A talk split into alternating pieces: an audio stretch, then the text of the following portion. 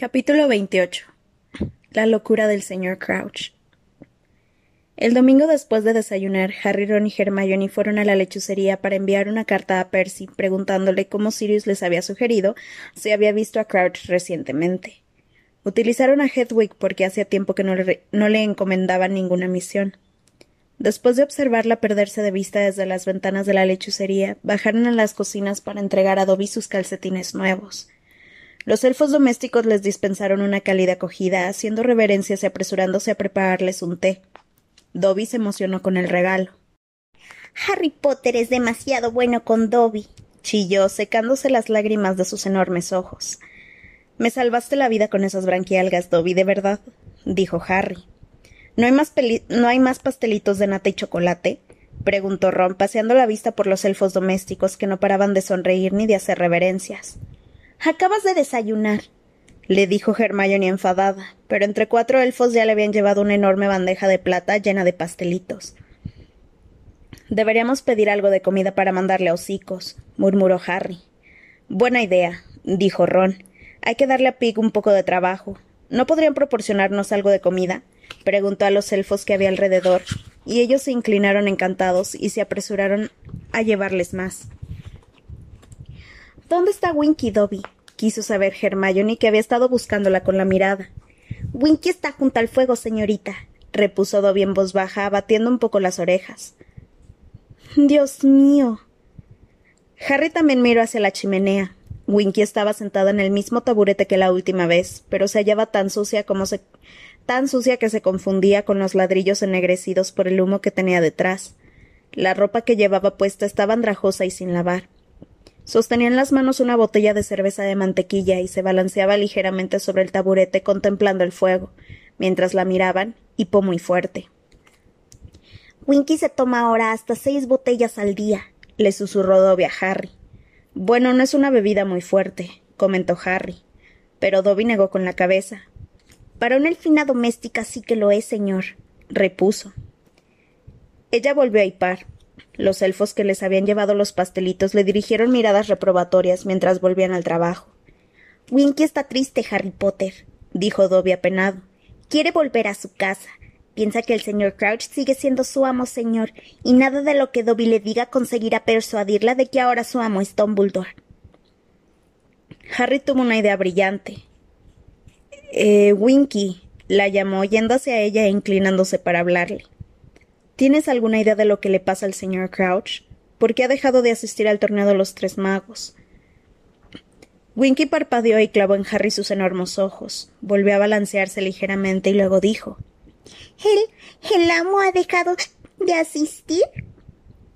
Sí, dijo Harry. No lo hemos vuelto a ver desde la primera prueba. El profeta dice que está enfermo. Winky se volvió a balancear mirando a Harry con ojos enturbiados por las lágrimas. ¿El amo? ¿Enfermo? Le empezó a temblar el labio inferior. Pero no estamos seguros de que sea cierto, se apresuró a añadir Ron. El amo necesita a su Winky, gimoteó la elfina. El amo no puede arreglárselas él solo. Hay quien se las arregla para hacer por sí mismo las labores de la casa, Winky, le dijo Hermione severamente. Winky no solo le hacía las cosas de la casa al señor Crouch, chilló Winky indignada, balanceándose más que antes y derramando cerveza de mantequilla por su ya muy manchada blusa. El amo confiaba a Winky todos sus secretos más importantes. ¿Qué secretos? preguntó Harry. Pero Winky negó rotundamente con la cabeza, derramándose encima más cerveza de mantequilla. Winky le guarda los secretos a su amo, contestó con brusquedad, balanceándose más y poniéndole a Harry cara de pocos amigos. Harry Potter quiere meter las narices. Winky no debería hablarle de esa manera a Harry Potter, la reprendió Dobby enojado. Harry Potter es noble y valiente y no quiere meter las narices en ningún lado. Quiere meter las narices en las cosas privadas y secretas de mi amo, Winky es una buena elfina doméstica. Winky guarda sus secretos, aunque haya quien quiera fisgonear y meter las narices. Winky seguía hipeando y cerró los párpados, y de repente, sin previo aviso, se deslizó, del taburete y cayó al suelo delante de la chimenea, donde se puso a roncar muy fuerte. La botella vacía de cerveza de mantequilla rodó por el enlosado. Media docena de elfos domésticos corrieron hacia ella indignados. Mientras uno tomaba la botella, los otros cubrieron a Winky con un mantel grande de cuadros y remetieron las esquinas ocultándola. Lamentamos que hayan tenido que ver esto, señores y señorita, dijo un elfo que tenía al lado y que parecía muy avergonzado. Esperemos que no nos juzguen a todos por el comportamiento de Winky, señores y señorita. Se siente desgraciada, replicó Hermione exasperada. ¿Por qué no intentan animarla en vez de taparla de la vista? Le rogamos que nos perdone, señorita, dijo el elfo doméstico, repitiendo la pronunciadísima reverencia pero los elfos domésticos no tenemos derecho a sentirnos desgraciados cuando hay trabajo que hacer y amos a los que servir. Por Dios. exclamó Hermione enfadada. Escúchenme todos. Tienen el mismo derecho que los magos a sentirse desgraciados. Tienen derecho a cobrar un sueldo y a tener vacaciones y a llevar ropa de verdad. No tienen por qué obedecer a todo lo que se les manda. Fíjense en Dobby. Le ruego a la señorita que deje a Dobby al margen de esto, murmuró Dobby asustado. Las alegres sonrisas habían desaparecido de la cara de los elfos. De repente observaban a Hermione como si fuera una peligrosa demente. Aquí tienen la comida, chilló un elfo y puso en los brazos de Harry un jamón enorme, doce pasteles y algo de fruta. Adiós. Los elfos domésticos se arremolinaron en torno a los tres amigos y los sacaron de las cocinas, dándoles empujones en la espalda, a la altura de la cintura. Gracias por los calcetines, Harry Potter, gritó Dobby con tristeza desde la chimenea desde que se encontraba junto al bulto en que había quedado convertida Winky, arrebujada en el mantel. No podía cerrar la boca Hermione, dijo Ron enojado cuando la puerta de las cocinas se cerró tras ellos de un portazo. Ahora ya no querrán que vengamos a visitarlos. Hemos perdido la oportunidad de sacarle algo a Winky sobre Crouch. Ay, como si eso te preocupara, se burló Hermione. Lo que a ti te gusta es que te den de comer. Después de eso el día se volvió inaguantable. Harry se hartó hasta tal punto de que Ron y Hermione se metieran el uno con el otro mientras hacían los deberes en la sala común, que por la noche llevó él solo la comida de Sirius a la lechucería. Pitwichan era demasiado pequeño para transportar un jamón a la montaña sin ayuda, así que Harry reclutó también otras dos lechuzas. Cuando se internaron en la oscuridad, componiendo una figura muy extraña las tres con el gran paquete, Harry se inclinó en el alféizar de la ventana y contempló los terrenos del colegio las oscuras y susurrantes copas de los árboles del bosque prohibido y las velas del barco de Durmstrang ondeaban al viento. Un búho real atravesó el humo que salía de la chimenea de Hagrid, se acercó al castillo, planeó alrededor de la lechucería y desapareció de su vista. Vio a Hagrid cavando enérgicamente delante de su cabaña y se preguntó qué estaría haciendo. Era como si preparara un nuevo trozo de huerta. Mientras miraba, Madame Maxim salió del carruaje de Box Bottoms y fue hacia Hagrid, Daba la impresión de que intentaba trabar conversación con él. Hagrid se apoyó en la pala, pero no parecía deseoso de prolongar la charla, porque Madame Maxim volvió a su carruaje poco después. No le apetecía regresar a la torre de Gryffindor y oír a Ron y Hermione gruñéndose el uno al otro, así que se quedó observando cavar a Hagrid hasta que la obscuridad lo envolvió y a su alrededor las lechuzas empezaron a despertar y a pasar zumbando por su lado para internarse en la noche. Al día siguiente para el desayuno se había disipado el mal humor de sus amigos, y para alivio de Harry no se cumplieron las pesimistas predicciones de Ron de que los elfos domésticos mandarían a la mesa de Gryffindor una pésima comida por culpa de Hermione. El tocino, los huevos y los arenques ahumados estaban tan ricos como siempre. Cuando llegaron las lechuzas ella las miró con impaciencia. Parecía que esperaba algo. Percy no habrá tenido tiempo de responder, dijo Ron. Enviamos a Hedwig ayer. No, no es eso, repuso Hermione. Me he suscrito al profeta. Ya estoy harta de enterarme de las cosas por los de Slytherin. Bien pensado, aprobó Harry, levantando también la vista hacia las lechuzas. Hey, Hermione, me parece que estás de suerte. Una lechuza gris bajaba hasta ella. Pero no trae ningún periódico. Es. comentó ella decepcionada. Para su asombro, la lechuza gris se posó delante de su plato, seguida de cerca por cuatro lechuzas comunes, una marrón y una cárabo. ¿Cuántos ejemplares has pedido? preguntó Harry, agarrando la copa de Hermione antes de que la tiraran las lechuzas, que se empujaban unas a otras intentando acercarse a ella para entregar la carta primero. ¿Qué demonios? exclamó Hermione, que tomó la carta de la lechuza gris, la abrió y comenzó a leerla. Pero bueno, hay que ver, farfulló poniéndose colorada. ¿Qué pasa? inquirió Ron. Es. es una ridiculez. Le pasó la carta a Harry que vio que no estaba escrita a mano, sino compuesta a partir de letras que parecían recortadas del profeta. Eres una chica malvada. Harry Potter se merece algo mejor que tú. Vuelve a tu sitio, mago. Son todas del mismo estilo, dijo Hermione desesperada, abriendo una carta tras otra. Harry Potter puede llegar mucho más lejos que la gente como tú. Te mereces que te escalden en aceite hirviendo. Acababa de abrir el último sobre y un líquido verde amarillento con un olor a gasolina muy fuerte se le derramó en las manos que empezaron a llenarse de granos amarillos. Pus de, de bubotubérculo sin deluir, dijo Ron, tomando con cautela el sobre y oliéndolo. Con lágrimas en los ojos, Hermione intentaba limpiarse las manos con una servilleta, pero tenía ya los dedos tan llenos de dolorosas úlceras que parecía que se hubiera puesto un par de guantes gruesos y nudosos. Será mejor que vayas a la enfermería, le aconsejó Harry al tiempo que echaban a volar las lechuzas. Nosotros le explicaremos a la profesora Sprout dónde ha sido. Se lo advertí, dijo Ron mientras Hermione se apresuraba a salir del gran comedor soplándose las manos. Le advertí que no provocara a Rita Skeeter. Fíjate en esta. Leyó en voz alta una de las cartas que Hermione había dejado en la mesa. He leído en Corazón de Bruja cómo has jugado con Harry Potter, y quiero decirte que ese chico ya ha pasado por cosas muy duras en esta vida. Pienso enviarte una maldición por correo en cuanto encuentre un sobre lo bastante grande. Va a tener que andarse con cuidado. Hermione no asistió a herbología. Al salir del invernadero para ir a clase de cuidado de criaturas mágicas, Harry y Ron vieron a Malfoy y Crabbe Goyle descendiendo la escalinata de la puerta del castillo. Pansy Parkinson iba cuchicheando y riéndose tras ellos con el grupo de chicas de Slytherin. Al ver a Harry, Pansy le gritó Potter, ¿has roto con tu novia? ¿Por qué estaba tan alterada en el desayuno? Harry no le hizo caso. No quería darle la satisfacción de que supiera cuántos problemas les estaba causando el artículo de corazón de bruja. Hagrid, que en la clase anterior les había dicho que ya habían acabado con los unicornios, los esperaba fuera de la cabaña con una nueva remesa de cajas. Al verlas, a Harry se le cayó el alma en los pies. Les tocaría cuidar otra camada de escrebutos. Pero cuando llegaron lo bastante cerca para echar un vistazo, vieron un montón de animalitos negros de aspecto esponjoso y largo hocico. Tenían las patas delanteras curiosamente planas, como palas, y miraban a la clase sin dejar de parpadear, algo sorprendidos de la atención que atraían. Son escarbatos, explicó Hagrid cuando la clase se congregó en torno a ellos. Se encuentran sobre todo en las minas. Les gustan las cosas brillantes. Miren. Uno de los escarbatos dio un salto para intentar quitarle de un mordisco el reloj de pulsera Pansy Parkinson, que gritó y se echó hacia atrás.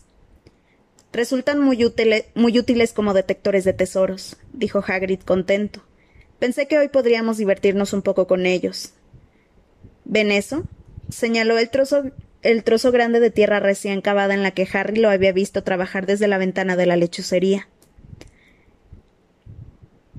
He enterrado algunas monedas de oro. Tengo preparado un premio para el que, para el que tome al escarbato que consiga sacar más. Pero lo primero que tienen que hacer es quitarse las cosas de valor. Luego escojan un escarbato y prepárense para soltarlo. Harry se quitó el reloj que solo llevaba por costumbre, dado que ya no funcionaba, y lo guardó en el bolsillo. Luego tomó un escarbato que le metió el hocico en la oreja, olfateando. Era bastante cariñoso. Esperen, dijo Hagrid mirando dentro de una caja. Aquí queda un escarbato. ¿Quién falta? ¿Dónde está Hermione? Ha tenido que ir a la enfermería, explicó Ron. Luego te lo explicamos, susurró Harry, viendo que Pansy Parkinson estaba muy atenta. Era con diferencia lo más divertido que hubieran visto nunca en clase de cuidado de criaturas mágicas. Los escarbatos entraban y salían de la tierra como si ésta fuera agua y acudían corriendo a su estudiante respectivo para depositar el oro en sus manos. El de Ron parecía especialmente eficiente. No tardó en llenarle el regazo de monedas. ¿Se pueden comprar y tener de mascotas Hagrid? le preguntó emocionado mientras su escarbato volvía a hundirse en la tierra salpicándole la túnica. A tu madre no le haría gracia, Ron, repuso Hagrid sonriendo, porque destrozan las casas. Me parece que ya deben de haberlas recuperado todas. añadió paseando por el trozo de tierra excavado mientras los escarbatos continuaban buscando. Solo enterré cien monedas. Ah, ahí está Hermione. Se acercaba por la explanada, llevaba las manos llenas de vendajes y parecía triste. Pansy Parkinson la miró escrutadoramente. Bueno, comprobemos cómo ha ido la cosa, dijo Hagrid. Cuenten las monedas, y no merece la pena que intentes robar ninguna, Goyle, agregó, entornando los ojos de color azabache. Es oro leprechaun se desvanece al cabo de unas horas. Goyle se vació los bolsillos enfurruñado. Resultó que el que más monedas había recuperado era el escarbato de Ron, así que Hagrid le dio como un premio una enorme tableta de chocolate de Honeydukes. En esos momentos sonó la campana del colegio anunciando la comida. Todos regresaron al castillo salvo Harry, Ron y Hermione, que se quedaron ayudando a Hagrid a guardar los escarbatos en las cajas. Harry se dio cuenta de que Madame Maxim los observaba por la ventanilla del carruaje. ¿Qué te pasó en las manos, Hermione? preguntó Hagrid preocupado. Hermione le contó lo de los anónimos que había recibido aquella mañana y el sobre lleno de pus de bubo tubérculo. Ah, no te preocupes, le dijo Hagrid amablemente, mirándola desde lo alto de su estatura. Yo también recibí cartas de esas después de que Rita Skeeter escribió sobre mi madre. Eres un monstruo y deberían sacrificarte. Tu madre mató a gente inocente y si tú tuvieras un poco de dignidad, de dignidad te tirarías al lago. ¿En serio? exclamó Hermione asustada. Sí, dijo Hagrid, levantando las cejas las cajas de los escarbatos y arrimándolas a la pared de la cabaña. Es gente que está chiflada, Hermione. No abras ninguna más. Échalas al fuego según vengan. Te has perdido una clase estupenda, le dijo Harry a Hermione de camino al castillo. Los escarbatos son geniales, ¿verdad, Ron? Pero Ron miraba ceñudo el chocolate que Hagrid le había dado. Parecía preocupado por algo. ¿Qué pasa? le preguntó Harry. ¿No está bueno? No es eso, replicó Ron. ¿Por qué no me dijiste lo del oro? ¿Qué oro? El oro que te di en los mundiales de Quidditch, explicó Ron. El oro leprechaun que te di en pago de los omniculares, en la tribuna principal. ¿Por qué no me dijiste que había desaparecido? Harry tuvo que hacer un esfuerzo para entender de qué hablaba Ron. Ah, dijo recordando. No sé, no me di cuenta de que hubiera desaparecido. Creo que estaba más preocupado por la varita. Subieron la escalinata de piedra, entraron en el vestíbulo y fueron al gran comedor para la comida. Tiene que ser estupendo, dijo Ron de repente, cuando ya estaban sentados y habían comenzado a servirse roast beef con pudín de Yorkshire. Eso de tener tanto dinero que uno no se da cuenta si le desaparece un puñado de galeones. Mira, esa noche tenía otras cosas en la cabeza, contestó Harry, perdiendo un poco la paciencia. Y no era el único, ¿recuerdas? Yo no sabía que el oro leprechaun se desvaneciera, murmuró Ron. Creí que te estaba pagando. No tendrías que haberme regalado por Navidad el sombrero de los Chotley Cannons. Olvídalo, ¿quieres? le pidió Harry. Ron ensartó con el tenedor una papa asada y se quedó mirándola. Luego dijo Odio ser pobre. Harry y Hermione se miraron. Ninguno de los dos sabía qué decir. Es un asco, siguió Ron sin dejar de observar la papa. No me extraña que Fred y George quieran ganar dinero. A mí también me gustaría. Quisiera tener un escarbato. Bueno, ya sabemos qué regalarte la próxima vez, dijo Hermione para animarlo, pero como continuaba triste añadió Vamos, Ron, podría ser peor. Por lo menos no tienes los dedos llenos de pus. Hermione estaba teniendo dificultades para manejar el tenedor y el cuchillo con los dedos tan rígidos e hinchados. Odio a esa Skitter. Me vengaré de esto aunque sea lo último que haga en la vida. Hermione continuó recibiendo anónimos durante la semana siguiente, y aunque siguió el consejo de Hagrid y dejó de, de, abrirlos, varios de ellos eran vociferadores, así que estallaron en la mesa de Gryffindor y le gritaron insultos que oyeron todos los que estaban en el gran comedor. Hasta los que no habían leído Corazón de Brujas se enteraron de todo lo relativo al supuesto triángulo amoroso Harry, Hermione y Crumb. Harry estaba harto de explicar a todo el mundo que Hermione no era su novia. Ya pasará, le dijo a Hermione. Basta con que no hagas caso. La gente terminó por aburrirse de lo que ella escribió sobre mí. Tengo que enterarme de cómo logra escuchar las conversaciones privadas cuando se supone que tiene prohibida la entrada al colegio, contestó Hermione irritada. Hermione se quedó al, al, término de la siguiente clase de defensa contra las artes obscuras para preguntarle algo al profesor Modi. El resto de la clase estaba deseando marcharse. Modi les había puesto un examen de desvío de maleficios tan duro que muchos de ellos sufrían pequeñas heridas. Harry padecía un caso agudo de orejas bailonas y tenía que sujetárselas con las manos mientras salía de clase. Bueno, por lo menos está claro que Rita no usó una capa invisible, dijo Hermione jadeando cinco minutos más tarde cuando alcanzó a Ron y a Harry en el vestíbulo y le apartó a este y le apartó a este una mano de la oreja bailona para que pudiera oírla. Modi dice que no la vio por ningún lado durante la segunda prueba, ni cerca de la mesa del tribunal ni cerca del lago. ¿Serviría, ¿Serviría de algo pedirte que lo olvidaras, Hermione? le preguntó Ron. No, respondió ella testarudamente. Tengo que saber cómo escuchó mi conversación con Víctor y cómo averiguó lo de la madre de Hagrid. A lo mejor te ha pinchado, dijo Harry.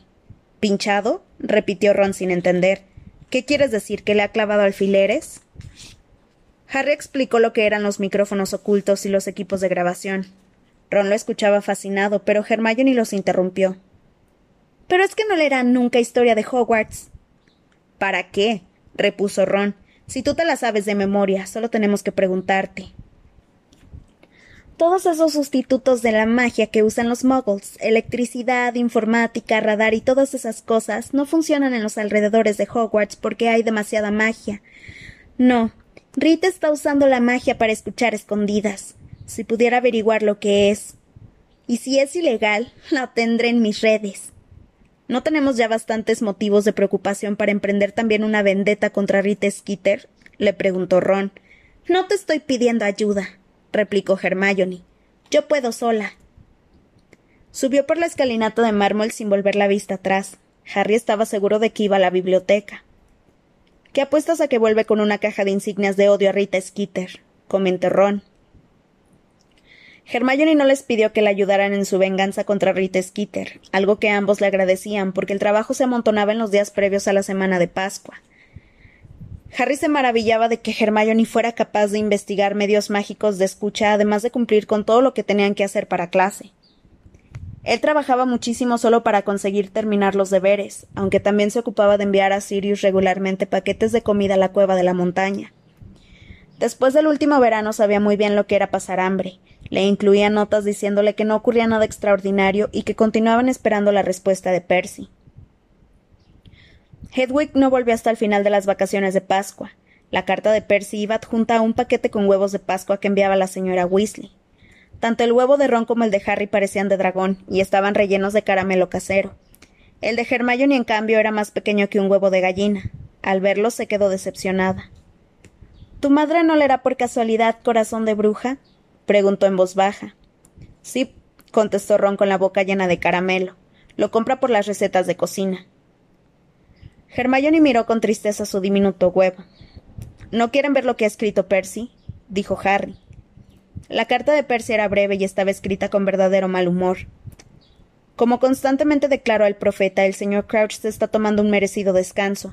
Envía regularmente lechuzas con instrucciones. No, en realidad no lo he visto, pero creo que puedo estar seguro de conocer la letra de mi superior. Ya tengo bastante que hacer en estos días, aparte de intentar sofocar esos ridículos rumores. Les ruego, les ruego que no me vuelvan a molestar si no es por algo importante. Felices Pascuas. Otros años en primavera, Harry se, entrenaba a fondo para el último partido de la temporada. Aquel año, sin embargo, era la tercera prueba del torneo de los tres magos la que necesitaba prepararse, pero seguía sin saber qué tenía que hacer. Finalmente, en la última semana de mayo, al final de una clase de transformaciones, lo llamó la profesora McGonagall. Esta noche a las nueve en punto tienes que ir al campo de Quidditch, le dijo. El señor Backman se encontrará allí para hablarles de la tercera prueba de forma que aquella noche a las ocho y media dejó a Ron y a Hermione en la torre de Gryffindor para acudir a la cita. Al cruzar el vestíbulo se encontró con Cedric Diggory que salía de la sala común de Hufflepuff. ¿Qué crees que será? le preguntó a Harry mientras bajaba con él escalinata de piedra y salían a la obscuridad de una noche encapotada. Fleur no para de hablar de túneles subterráneos. Creo que tendremos que encontrar un tesoro. Eso no estaría mal, dijo Harry, pensando que sencillamente le pediría a Hagrid un escarbato para que hiciera el trabajo por él. Bajaron por la, por la oscura explanada hasta el estadio de Quidditch, entraron a través de una abertura en las gradas y, y salieron al terreno de juego. ¿Qué han hecho? exclamó Cedric indignado, parándose de repente. El campo de Quidditch ya no era llano ni liso. Parecía que alguien había levantado por todo él unos muros largos y bajos que serpenteaban y se entrecruzaban en todos los sentidos. Son setos, dijo Harry, inclinándose para examinar el que tenía más cerca. ¡Eh, hola! lo saludó una voz muy alegre. Ludo Backman estaba con Crummy Fleur en el centro del terreno de juego. Harry y Cedric se les acercaron franqueando los setos. Fleur sonrió a Harry. Su actitud hacia él había cambiado por completo desde que había rescatado a su hermana en el lago. Bueno, ¿qué les parece? dijo Backman contento cuando Harry y Cedric pasaron el último seto. Están creciendo bien, ¿no? Dentro de un mes Hagrid habrá conseguido que alcancen los seis metros. No se preocupen, añadió sonriente viendo la expresión de tristeza de Harry y de Cedric. En cuanto la prueba finalice, su campo de Quidditch volverá a estar como siempre. Bien, supongo que ya habrán adivinado en qué consiste la prueba, ¿no? Pasó un momento sin que nadie hablara. Luego dijo Crumb. Un laberinto. Eso es, corroboró Backman. Un laberinto. La tercera prueba es así de sencilla. La copa de los tres magos estará en el centro del laberinto. El primero en llegar a ella recibirá la máxima puntuación. ¿Simplemente tenemos que recoger el laberinto? preguntó Fleur. Sí, pero habrá obstáculos, dijo Backman dando saltitos de entusiasmo. Hagrid está preparando unos cuantos bichejos y tendrán que romper algunos embrujos. Ese tipo de cosas ya se lo imaginan. Bueno, los campeones que van delante en puntuación saldrán los primeros. Backman dirigió a Cedric y a Harry una amplia sonrisa. Luego entrará el señor Crumb y al final la señorita Delacour. Pero todos tendrán posibilidades de ganar. Eso dependerá de lo bien que superen los obstáculos. Parece divertido, ¿verdad? Harry, que conocía de sobra el tipo de animales que Hagrid buscaría para una ocasión como aquella, pensó que no resultaría precisamente divertido. Sin embargo, como los otros campeones, asintió por cortesía. Muy bien, si no tiene ninguna pregunta, volveremos al castillo. Está empezando a hacer frío. Bagman alcanzó a Harry cuando salían del laberinto. Tuvo la impresión de que iba a volver a ofrecerle ayuda, pero justo entonces Crumb le dio a Harry unas palmadas en el hombro. ¿Podríamos hablar? Sí, claro, contestó Harry algo sorprendido. ¿Te importa si caminamos juntos? No. Bagman parecía algo contrariado. Te espero. ¿Quieres, Harry? No, no hace falta, señor Bagman, respondió Harry reprimiendo una sonrisa. Podré volver yo solo, gracias. Harry y Crom dejaron juntos el estadio, pero Crom no tomó la dirección del barco de Durmstrang. En vez de eso se dirigió hacia el bosque. ¿Por qué vamos por aquí? preguntó Harry al pasar ante la cabaña de Hagrid y el iluminado carruaje de Box Buttons. No quiero que nadie nos oiga, contestó simplemente Crum. Cuando por fin llegaron a un paraje tranquilo a, escasa distancia del potrero de los cabaños de Box Buttons, Crum se detuvo bajo los árboles y se volvió hacia Harry. Quisiera saber, dijo mirándolo con el entrecejo fruncido, si hay algo entre tú y Hermione. Harry, a quien la, exagerada reserva de Crumb le había hecho creer que hablaría de algo mucho más grave, lo miró asombrado. Nada, contestó. Pero Crumb siguió mirándolo ceñudo y Harry, que volvió a sorprenderse de lo alto que parecía Crumb a su lado, tuvo que explicarse. Somos amigos. No es mi novia y nunca lo ha sido. Todo se lo ha inventado esa Skitter. Hermione habla mucho de ti, dijo Crumb mirándolo con recelo.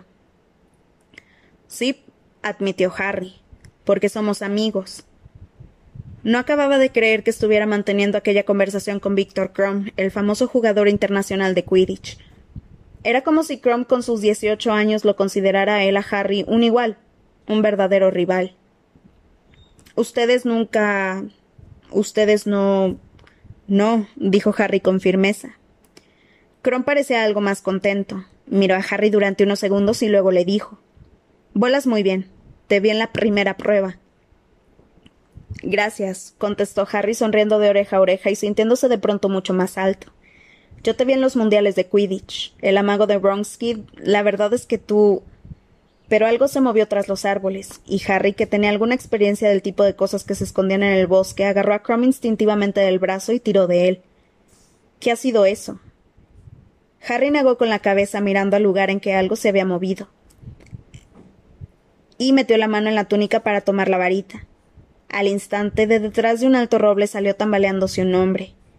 Harry tardó un momento en darse cuenta de que se trataba del señor Crouch. Por su aspecto se habría dicho que llevaba días de un lado para otro. A la altura de las rodillas la túnica estaba rasgada y ensangrentada.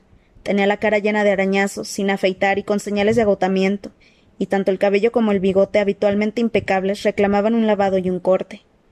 Su extraña apariencia, sin embargo, no era tan llamativa como la forma en que se comportaba.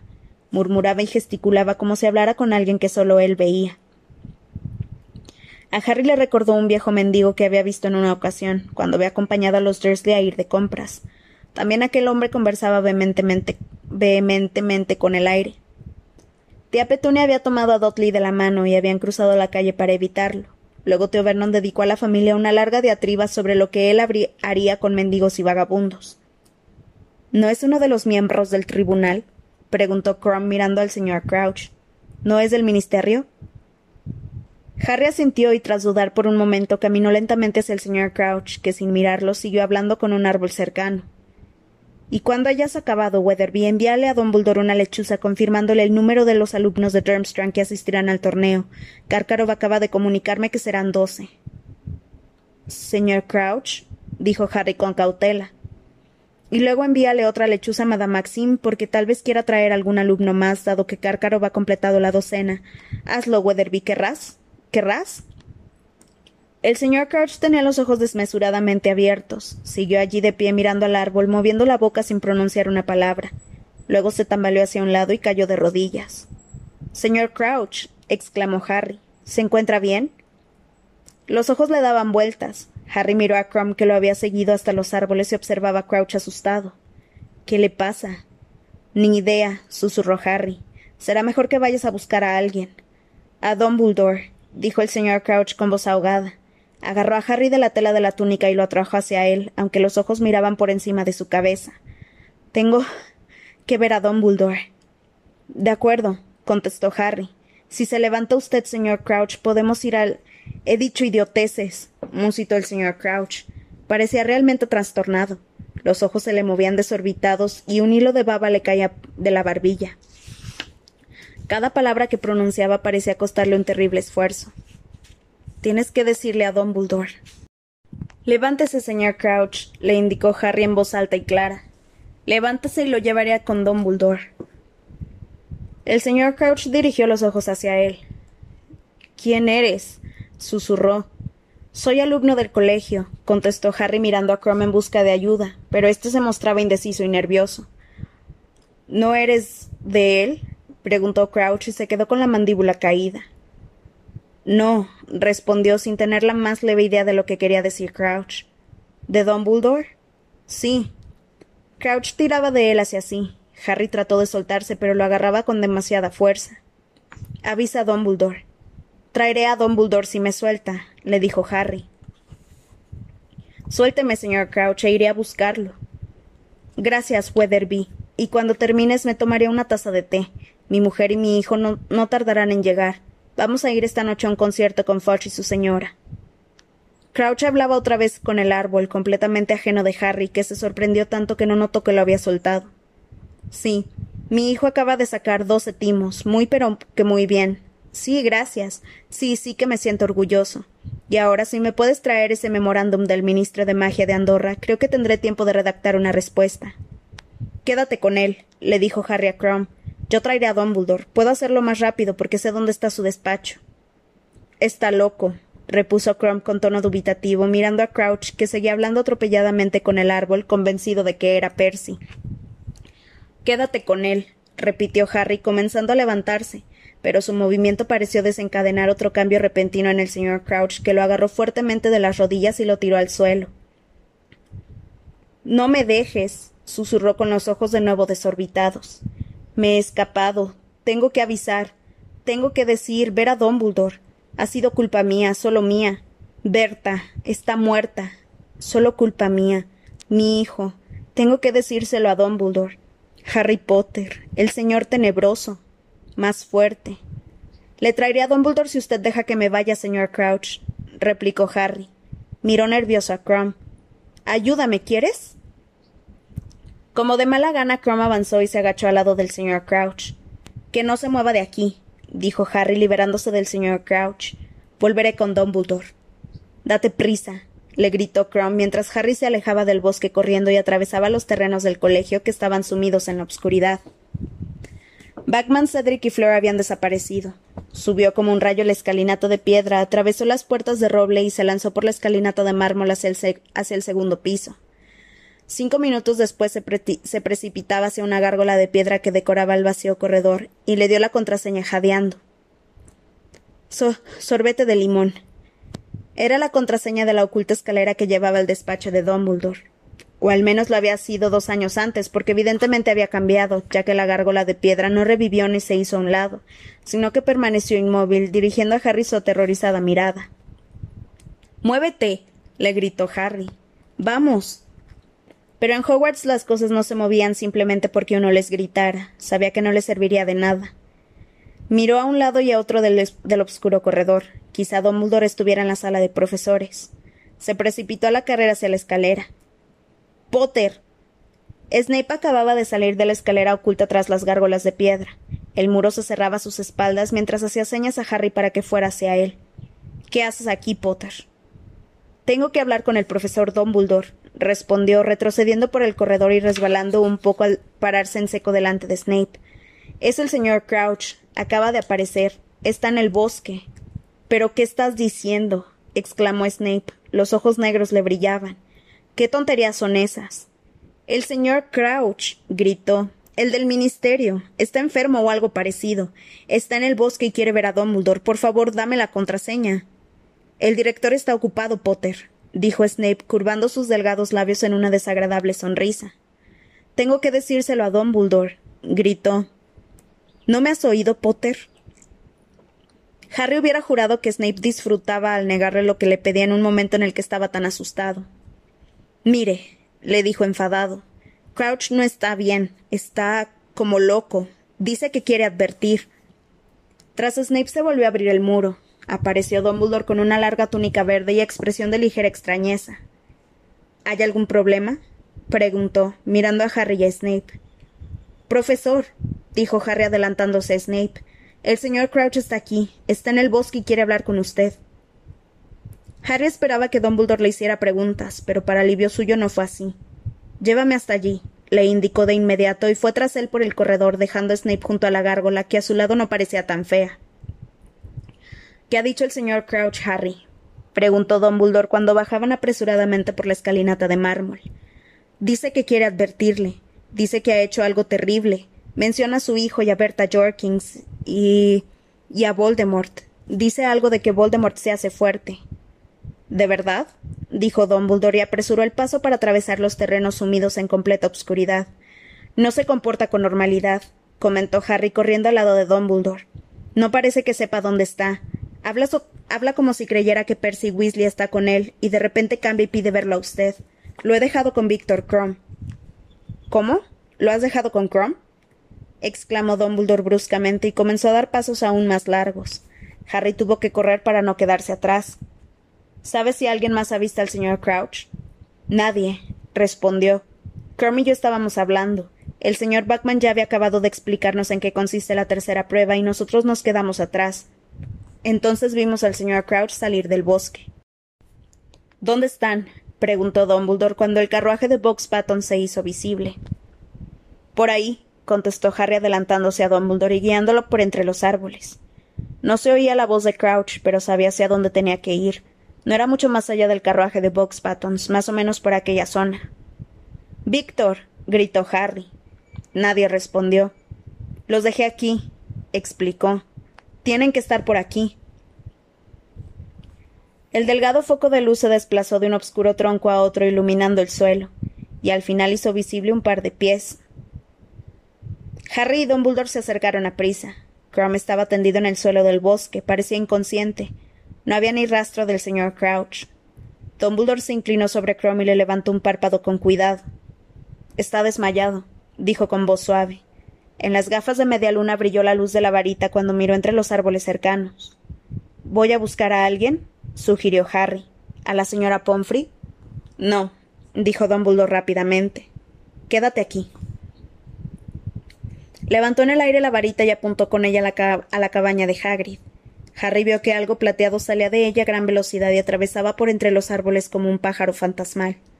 A continuación, Dumbledore volvió a inclinarse sobre Crumb. Le apuntó con la, varita y susurró: Enérvate. Crumb abrió los ojos. Parecía confuso. Al ver a Dumbledore trató de sentarse, pero él le puso una mano en el hombro y lo hizo permanecer tumbado. Me atacó, murmuró Crumb, llevándose una mano a la cabeza. Me atacó el viejo loco. Estaba mirando si venía Potter y me atacó por detrás. Descansa un momento, le indicó Dumbledore. Oyeron un ruido de pisadas antes de ver llegar a Hagrid jadeando seguido por Fang. Había tomado su ballesta. Profesor Dumbledore, exclamó con los ojos muy abiertos. Harry, ¿qué sucede? Hagrid, necesito que vayas a buscar al profesor Karkaroff, dijo Dumbledore. Han atacado a un alumno suyo. Cuando lo hayas hecho, ten la bondad de traer al profesor Modi. No hará falta, don Buldor, dijo una voz que era como un gruñido sibilante. Estoy aquí. Modi se acercaba cojeando, apoyándose en su bastón y con la varita encendida. Maldita pierna, protestó furioso. Hubiera llegado antes. ¿Qué ha pasado? Snape dijo algo de Crouch. ¿Crouch? repitió Hagrid sin comprender. Hagrid, por favor, ve a buscar a Karkaroff exclamó Dumbledore bruscamente. Ah, sí, ya voy, profesor, dijo Hagrid y se volvió y desapareció entre los oscuros árboles. Fang fue trotando tras él. No sé dónde estará Barty Crouch, le dijo Dumbledore a Modi, pero es necesario que lo encontremos. Me pondré a ello, gruñó Modi, sacó la varita y penetró en el bosque cojeando. Ni Dumbledore ni Harry volvieron a decir nada hasta que oyeron los inconfundibles sonidos de Hagrid y Fang que volvían.